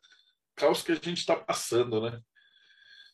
Tá horrível, tá horrível. E eu vou te falar uma coisa. Pela minha percepção, porque, porra, como eu falei, eu, tive, eu fiquei 22 anos estudando dentro de universidade. Eu acompanhei a evolução desse processo. Tá? Quando o Raul Seixas lançou a Sociedade Alternativa, que foi ali finalzinho de 72 já e tal, é, Woodstock tinha acontecido há três anos. Pô. Woodstock foi em 69, o auge da contracultura, o auge do movimento hippie, da libertação sexual, né? do, o amor, é, paz e amor e tal. Cara, você vê o, os documentários do Festival de Woodstock, os documentários, mesmo Wild Wild Country, sobre o Osho, né? Você vê que é uma, uma, um negócio. Nunca vi um documentário tão poderoso para a gente entender a, o paradoxo entre a, a guerra e o amor e a guerra, por exemplo, né? Como é que os caras queriam ser uma sociedade ideal, que era a sociedade do Osho, montada lá nos Estados Unidos, né? E acabou se transformando numa, numa tropa armada mesmo, até os dentes. E ele foi expulso dos Estados Unidos. Aceitou ser expulso, porque senão haveria uma guerra lá e, e contra o Estado e morrer muita gente, né? E o Osho... Mas aí o que, o que, que eu vejo, cara? Naquela época não tinha lacração, não tinha ideologia de gênero, como montaram hoje, espalharam, estão espalhando para as crianças, porra essas ideias para as crianças. Então, a criança, o, o, aquele amor livre, tal, você vê nos documentários, era uma coisa maravilhosa, espontânea e tal. Chocava, evidentemente, a, a sociedade conservadora, mas era uma coisa muito saudável, muito bonita. Hoje não. Hoje o homem tem medo da mulher. O, o cara, o, o, garotão aí de 15 anos, 14 anos, ele tem medo de chegar perto da mulher, porque a mulher foi ensinada que o homem é machista, que é, que é dominador, que é não sei o quê. E pior, né, que é muito melhor você, você, você é, ter relação sexual com mulheres mesmo, porque são mais compreensivas, não sei o quê. As mulheres estão masculinizando e os homens afeminando, né? Isso é um negócio pavoroso, cara. Isso, e pior que eu percebo claramente, que é planejado. Planejado. É planejado. Assim, é planejado, sem dúvida nenhuma. Entendeu? Então, assim, é, é, aí eu vejo, que aí eu coloquei, por exemplo, né, o, o Raul explicando, é um dos vídeos que eu coloquei aí, o Raul explicando o Rock das Aranhas. Tá? E você já você viu, deu tempo de você ver essa, essa explicação dele? Que o rock das aranhas foi proibido? É censura moral, bicho. Passou uma música chamada Aluga-se o Brasil. Aluga-se o Brasil. Se eu fosse Delfim Neto, alugava o Brasil. Aí eu pensei, eu vi na coluna do jornal, aluga-se, aluga-se apartamento na não sei onde, na, na... Aí quando eu olhei, eu digo, aluga-se o Brasil. Eu digo, mentira, eu vou fazer uma música sobre isso. E deixaram passar a música. Mas Rock das Aranhas o problema é o seguinte, a censura moral não deixa passar. O Rock das Aranhas são duas aranhas, quer dizer, tomada com tomada, dá algum curto-circuito? Tomada com tomada não dá nada. Plug com plug também não dá nada. O mundo foi feito com tomada com plug. Tomada com plug, tomada, tomada com plug. Aí dá uma sequência, você está entendendo? Ao que Deus nos fez, ao que Deus mandou a gente fazer, você tá entendendo? Porque essas duas não dão contato, você tá entendendo? Então o Rock das Arenas é uma homenagem ao não contato das coisas. O Raul falando por que, que, a, que o Rock das Arenas foi censurado, né? E ele explica o que, que ele acha do, do, do, do, do relacionamento sexual entre mulheres, né? Sabe? E também do fortalecimento, né? Falando em fortalecimento, eu tava, eu ia dizer exatamente sobre isso, de como falso, houve uma falsificação também do poder, né? que é Telemann, no caso, até o Telemann, um tipo de poder, né? um poder espontâneo, natural da pessoa, e você pode desenvolver e fortalecer. Agora, o que, que é, é que eles fizeram? Eles criaram uma palavra chamada empoderamento, que é muito parecido com aquele negócio do um livro muito antigo, para querer é poder. querer é poder. Então, assim, basta o que eles estão falando, o empoderamento, o que virou empoderamento, é assim: basta você acreditar que você é, que você se transforma naquilo. Né? Empowerment traduzido no empowerment, em inglês, para empoderamento. Só que esse empoderamento é baseado numa crença de que querer é poder. Basta você cismar que você é um gênio, que você vira um gênio. Se você cismar que você é um artista, você vira um artista. Pô, o Einstein disse que, né, que é 1% de inspiração, 99% transpiração. Sabe? Então não adianta você imaginar que você é um super corredor, você vai bater o Zayn Bolt não, sem metro raso, não, cara. É. Aquele lá é um no planeta. E vou te contar, vai bater os recordes dele vai ser difícil. Para você ter poder. Ah, e o que, que significa empowerment em inglês? Fortalecimento. Então, para você se tornar uma pessoa poderosa, você tem que se fortalecer. O processo telêmico, por exemplo, pretende, entre outras coisas, te ensinar a se fortalecer. Eu acho que até este estudo, esta, isso que a gente está fazendo aqui agora, é uma maneira de fazer isso. Hum. O fortalecimento depende de muito sacrifício. Que o diga eu, porra, eu sou maratonista, cara. Eu fiz com, com 44 anos que eu corro. E estou sempre lutando para manter alguma coisinha. Porque você perde todo dia. Se você parar, você perde tudo que você conseguiu. Você tem que treinar, você tem que fazer força. Eu tenho umas marcas razoáveis. Eu consegui correr a maratona de São Paulo em, mil, em 2003, com 53 anos de idade. Eu corri a maratona de São Paulo em 2 horas e 59 minutos. Sabe? Me, me, me colocou entre os 10 maiores maratonistas de 50 a 55 anos do país com essa marca, né? Para isso você precisa ter que ter muita vontade, né? Muita telema. É, vontade assim, é, não é bem porque o, o, o, treinamento é tão sofrido, é tão desgastante. Você tem que treinar pelo menos uns oito meses, seis meses, para você correr uma prova e aguentar correr bem, correr no pau mesmo, como eu corri.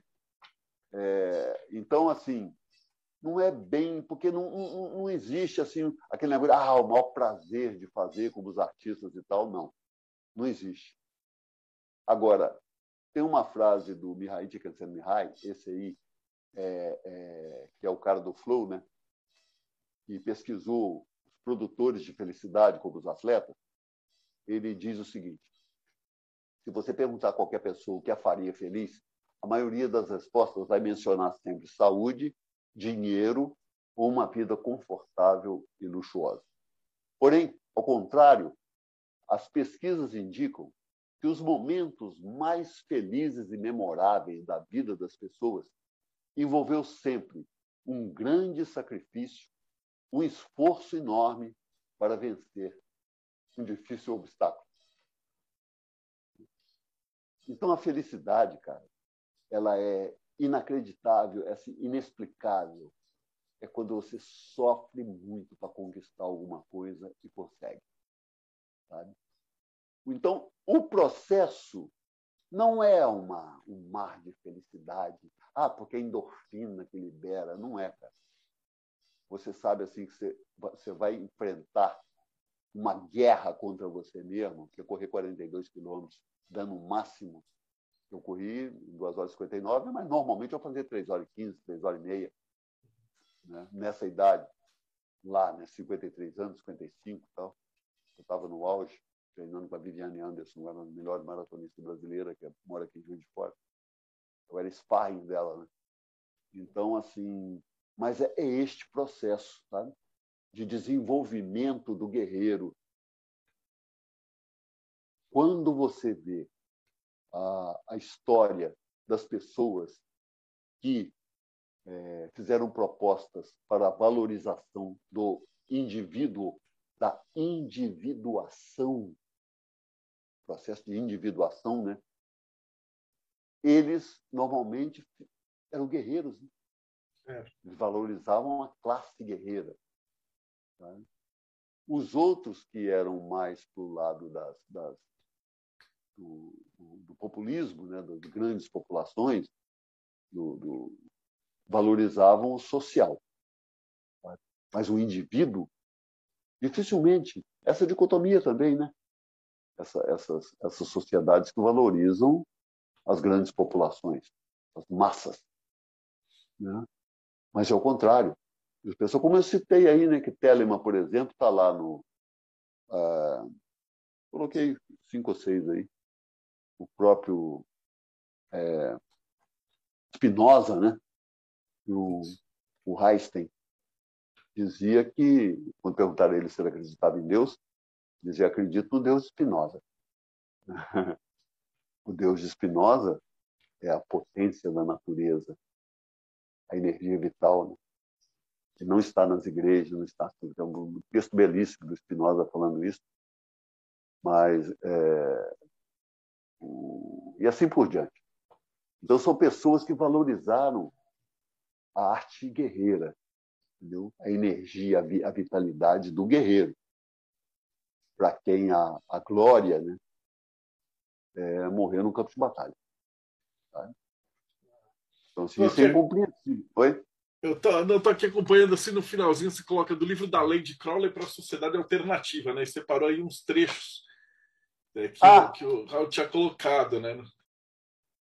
E, então acontece o seguinte: é, como eu estava enfocando muito aí durante o discurso todo aí que eu tinha planejado, eu estava enfocando muito esta diferença, é, principalmente, né, é, o que eu acho mais grave na sociedade hoje, essa valorização, ensinar as crianças né, a serem oprimidas, serem, se considerarem oprimidas pelos pais, pelos professores, pelos mestres, pelos patrões, e todo mundo é opressor, o mundo é opressor. Né? Eu queria mostrar aqui o que o, o, livro da lei fala sobre os oprimidos, os fracos e os vencidos, porque eles se, eles se tornaram o grande motivo sabe, para as pessoas que gostam de, de, de, de, dizer que são caridosas, moralmente superiores, né? que se dizem é, é, como é que se diz? É, defensoras dos pobres e oprimidos, elas querem criar rebanhos de oprimidos para que elas cuidem. Né? É importantíssimo que existam os escravos, os oprimidos, os fraquinhos, para que elas defendam. Claro. Então, elas criam rebanhos, redutos de oprimidos. Então, as mulheres são oprimidas por, por, por alguns motivos, os negros são oprimidos, os homossexuais são oprimidos, todo mundo é oprimidinho. Tá? E viram é, grupos de guerrilha uns contra os outros. Que está acontecendo hoje, cara? É um negócio horroroso, assim, essa, essa pregação. E aí eu debocho né, dizendo que é a ideia do Paulo Freire. Sabe? O Raul, não sei se você sabe, é, onde é que vai estar isso? Ah, o Raul me deu uma vez lá na casa dele. Eu fui lá visitá-lo, isso em 88. Final de 88, novembro de 88. Eu estava com ele na casa dele, eu fui. Eu ia muito lá, eu trabalhava na Mendes Júnior, na época, na, no metrô de São Paulo. Sabe? Eu trabalhei na cobertura, fazendo a, montando a cobertura com equipes da Mendes Júnior montando a cobertura das estações de Arthur Alvim, Vila Esperança, Vila Matilde. Eu tinha um encarregado até muito engraçado, Fernando, ele falava Vila Maltide. Oh, vamos, vamos, acabar o serviço na Vila Maltide. Eu falei, tá, vamos lá, Vila Maltide. Aí depois fomos lá para o Terminal Bresser, fazendo toda a cobertura né, de estrutura metálica. Então, quando as pessoas me dizem se eu tenho alguma contribuição social, eu digo, vai lá, ó, metrô de São Paulo, passa 10, 10 milhões de pessoas por dia. Aquela cobertura lá foi tudo as equipes da Mini Júnior que montou, cobertura da estação toda, tá? estrutura metálica fabricada na, na, na, na Mini Júnior Metálica em Belo Horizonte. E aí, rapaz, é, e à noite eu ia de vez em quando, principalmente final de semana, ia lá visitar o Raul. E um dia eu estava lá e ele, e ele já não conversava mais, ele não tinha motivação para absolutamente nada. Né? E a Erundina tinha ganho as eleições. Tá? a Erundina tinha ganho as eleições, cara. E nós ficamos assim, em frente à televisão, ele ficava absolutamente sem falar nada e assim, deprimido, né, olhando a televisão. Pá, pá, pá, e quando ele queria me botar para fora, a gente percebia claramente, ele começava a bocejar, entendeu? Oh. Eu falei, tá bom, já vou embora. Entendeu? Eu falei, Raul, vou embora. Ah, vai, então tá. Aí levantou, abriu a porta para mim. Quando ele abriu a porta, assim, nós ficamos assim uma, uma, uma, duas, três horas. Está fechado esse momento. Tá? Eu nunca pedi a ele para tirar foto nem nada. Achava assim, entendeu? Uma coisa. A situação dele mesmo, saúde dele tal, estava numa situação tão precária e assim, triste.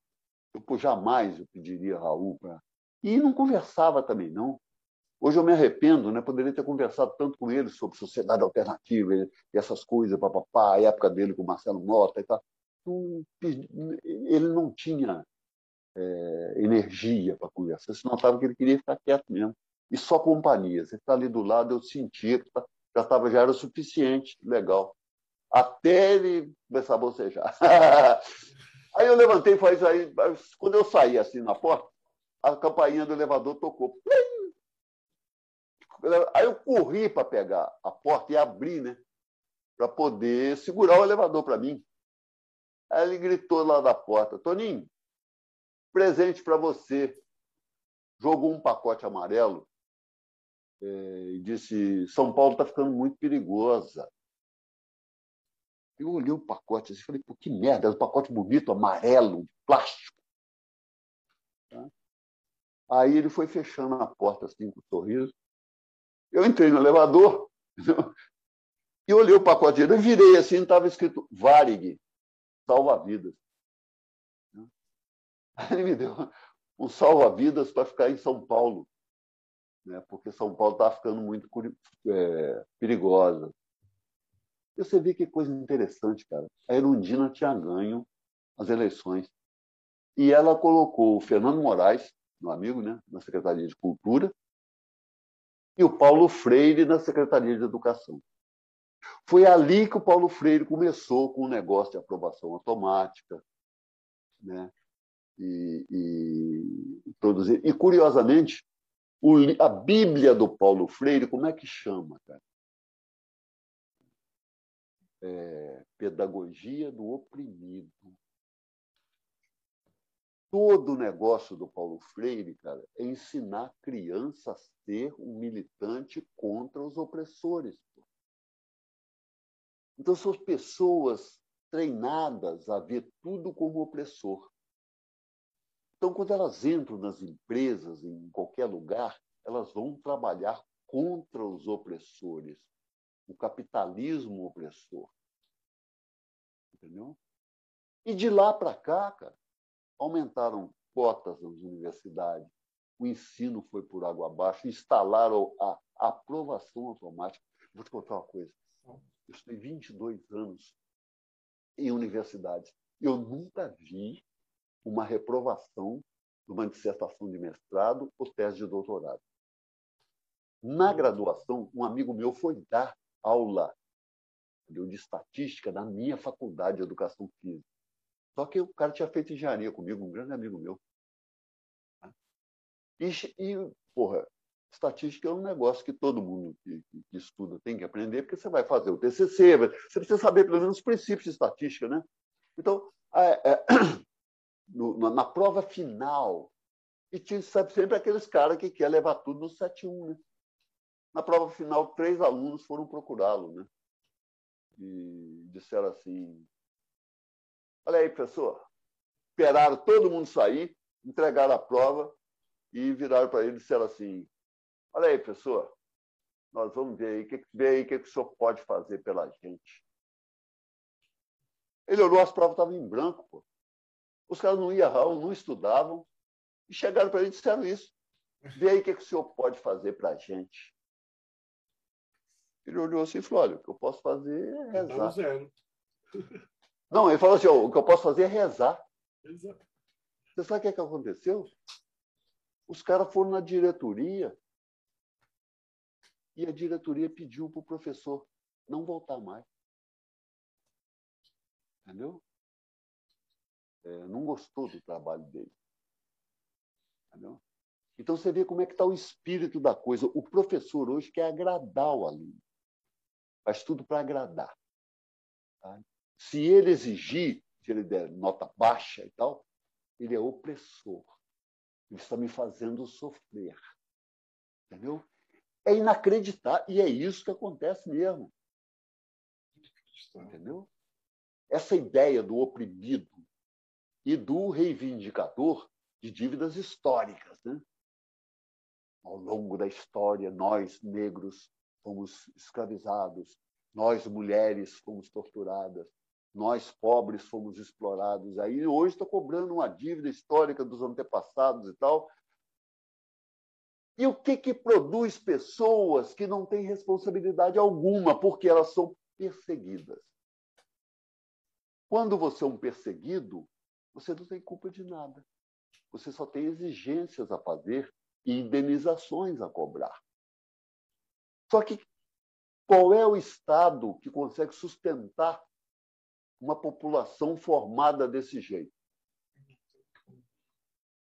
Então, essa ideia do pobre, do oprimido, do coitadinho, é que então eu fui, fiz essa extrato do livro da lei do Crowley. O que, que ele diz?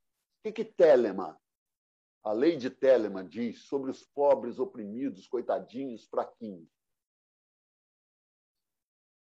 Entendeu? Uhum. E, e, coloquei o Raul aí falando esta frase que eu gostei. Isso eu gostaria que você colocasse, pescar na internet, e tem um link aí que eu coloquei. Ah, qual é a frase que você fala no final dessa música da lei, essa nova música da lei? Diz assim, o amor, mas o amor sob vontade? Amor é a lei, amor sob vontade. Mas sob vontade. Sob. Os escravos servirão. Eu quero que eles se fodam. Quem Quem é fraco? Quem é fraco? Você não é, bicho. Você tá. Você sabe. Desculpe quem é fraco. É um negócio meio chocante, mas. Tolo, né? Que a Bíblia fala. Mas é. é. Você acha que vai haver choro? Não é o fraco de fraco de. É? Hein? Vai haver choro e ranger de dentes? Não.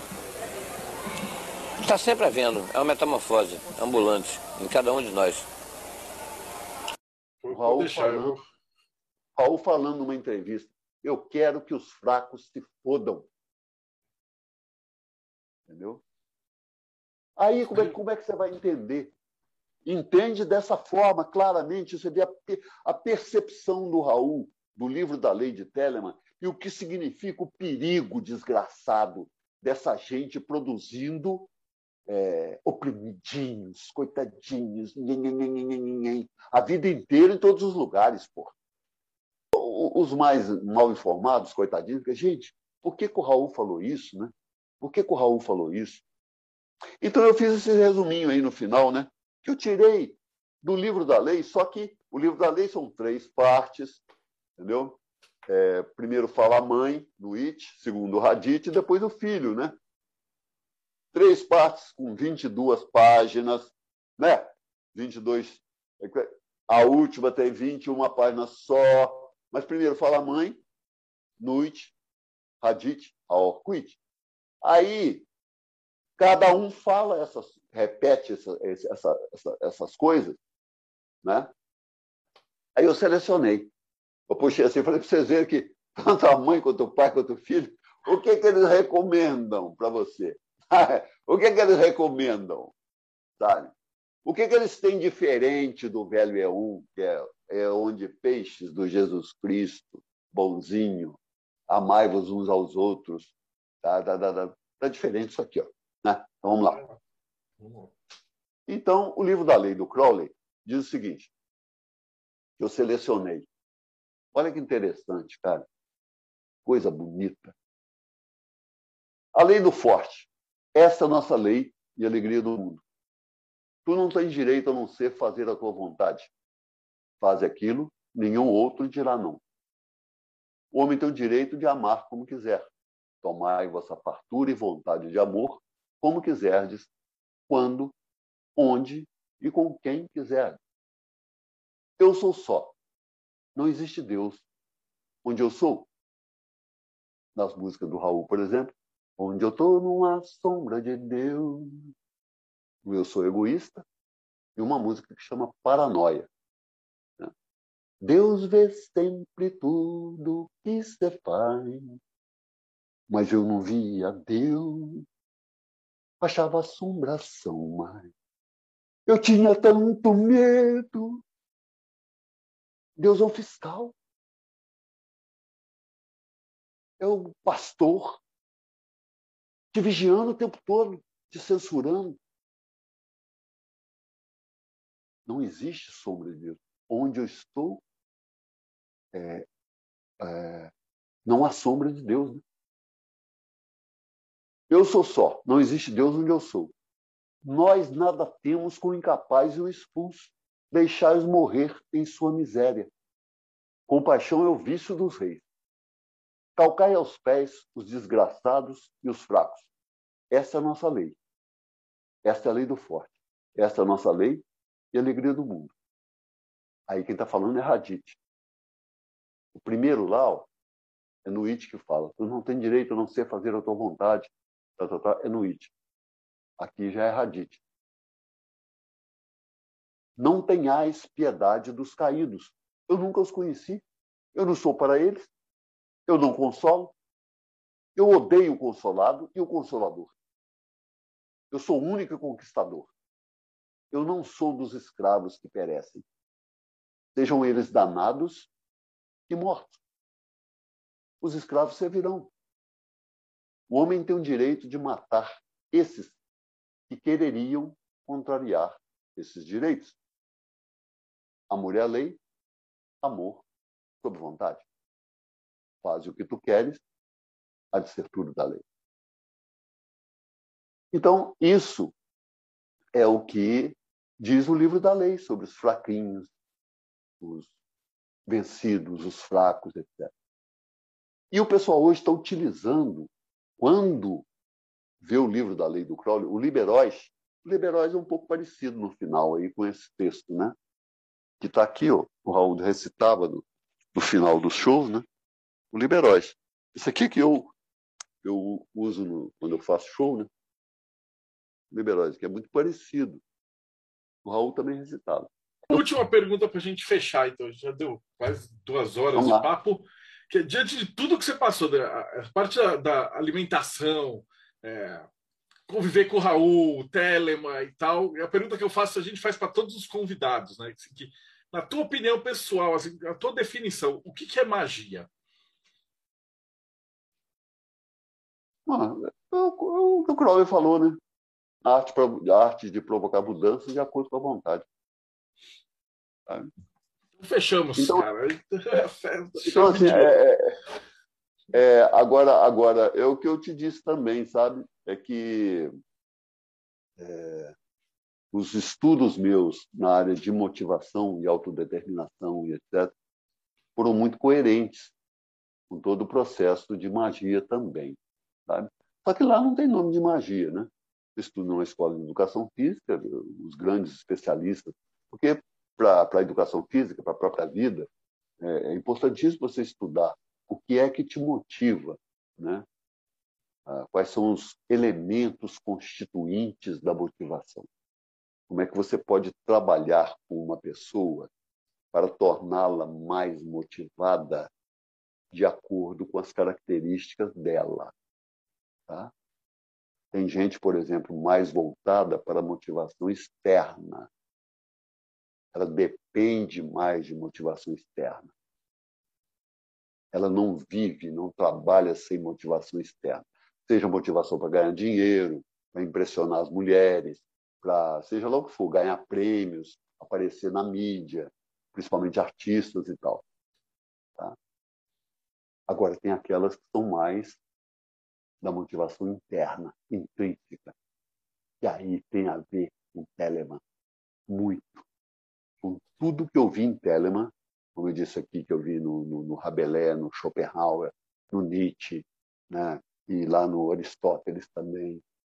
São pessoas que lidam com a potência individual, não é o coletivo. Sabe?